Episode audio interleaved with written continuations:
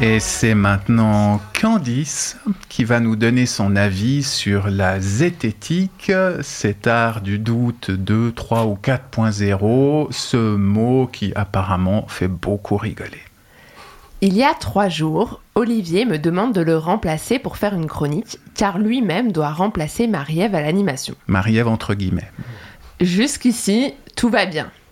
Puis, je regarde le thème de l'émission. La zététique. La quoi? Qu'est-ce qu'ils sont allés nous trouver encore? Non, mais quand je disais que j'en avais marre de parler théâtre, euh, je rigolais. C'était pour rendre service. hein. C'était pas la peine d'aller chercher des sujets aussi loin. En plus de ne rien y connaître en la matière, je crois que je suis vraiment la dernière personne pour parler de zététique.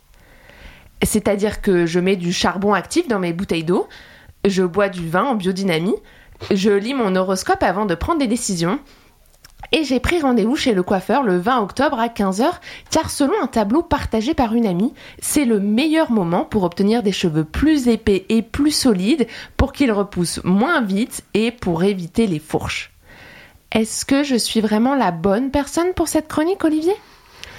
Je commence à croire au complot. Marie-Ève n'a sûrement pas le Covid. Tout ça, c'était pour me ridiculiser à l'antenne. Mais pas du tout, Candice, je t'assure que tout est vrai, entre guillemets, et que tu as tout à fait ta place dans cette émission. Ah bah c'est sûr qu'avec quatre mecs, il fallait bien une fille. J'ai bien compris pourquoi j'étais là, Olivier. J'ai des lacunes en physique quantique, mais en maths, je me débrouille. Et on est encore loin de la parité, là, les gars.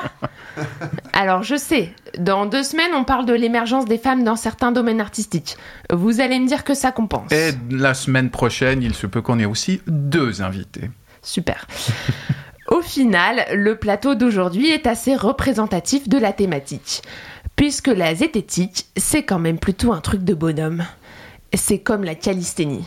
C'est un nom barbare, donc c'est un truc de mec. La calisthénie, si vous ne savez pas ce que c'est, c'est faire de la musculation avec le poids de son corps. Merci pour la définition, Candice, mais c'est pas le sujet, tu t'égares là. Je disais qu'il n'y a pas beaucoup de filles qui font de la zététique. La page Wikipédia consacrée au sujet en cite une seule. Aude What the Fake? Alors il y en a d'autres, mais elles sont dures à trouver car mal référencées. Enfin, en tout cas, moi, j'ai eu du mal à les trouver. En même temps, je crois que mon algorithme est mal affûté pour ces choses-là. Dans mon fil d'actu Facebook, j'ai des trucs du genre. Le plaid est-il une couverture comme les autres? Comment Nintendo a aidé un jeune Asperger à s'épanouir? Ou encore, des chameaux botoxés exclus d'un concours de beauté. Je veux la référence pour les chameaux botoxés. hein. Donc autant vous dire que mes priorités sont pas les mêmes. Là, on parle même plus de désinformation, mais de non-information. Euh, Je veux dire, on est au degré zéro de la news. Il n'y a plus rien à débunker, c'est clair. Bref, je suis assez éloignée de la zététique. Ouais, ok, on avait compris. Merci, Candice. Est-ce que au moins t'as appris quelque chose en préparant cette chronique? J'ai appris qu'il fallait citer ses sources. Mais alors ça, ça m'arrange pas du tout. C'est absolument pas radiophonique comme approche. T'imagines si je dois faire des vraies recherches et citer mes sources dans mes chroniques Le temps que ça va prendre? Et j'arriverai plus à regarder des vidéos de 20 minutes sur la nouvelle lune en scorpion et Mercure en rétrograde. Donc, je cite mes sources des articles au titre foireux énoncés précédemment. Dans l'ordre, Le Monde, Slate et la RTS. Voilà, euh, c'est mieux comme ça? T'as pas l'air très convaincu. Si, si, mais ce qui me pose question, c'est à qui s'adressent ces vidéos de vulgarisation critique? Parce que clairement, moi, je vais pas regarder pendant 30 minutes un gars qui m'explique qu'il faut pas acheter de lit à baldaquin pour éloigner les ondes électromagnétiques. Parce que j'y crois pas. Et je me dis que ceux qui y croient se laisseront mal convaincre par une vidéo YouTube. Je trouve ça très bien de faire tout ce boulot de démonstration, mais je reste sceptique sur son utilité. Ah bah tu vois, t'es dans le thème finalement. Non, mais je reconnais qu'aujourd'hui, on a de la chance d'avoir accès à toutes ces informations pour démêler le vrai du faux. Et c'est plus simple de faire des recherches devant un ordi que de partir en mer sur une caravelle pendant des années.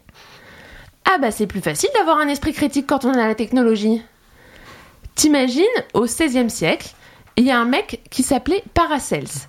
Il était médecin, philosophe et alchimiste, mais aussi théologien laïque suisse d'expression allemande. Source Wikipédia. Et il croyait que seul le sperme formait un fœtus et que l'utérus de la femme n'était qu'un four.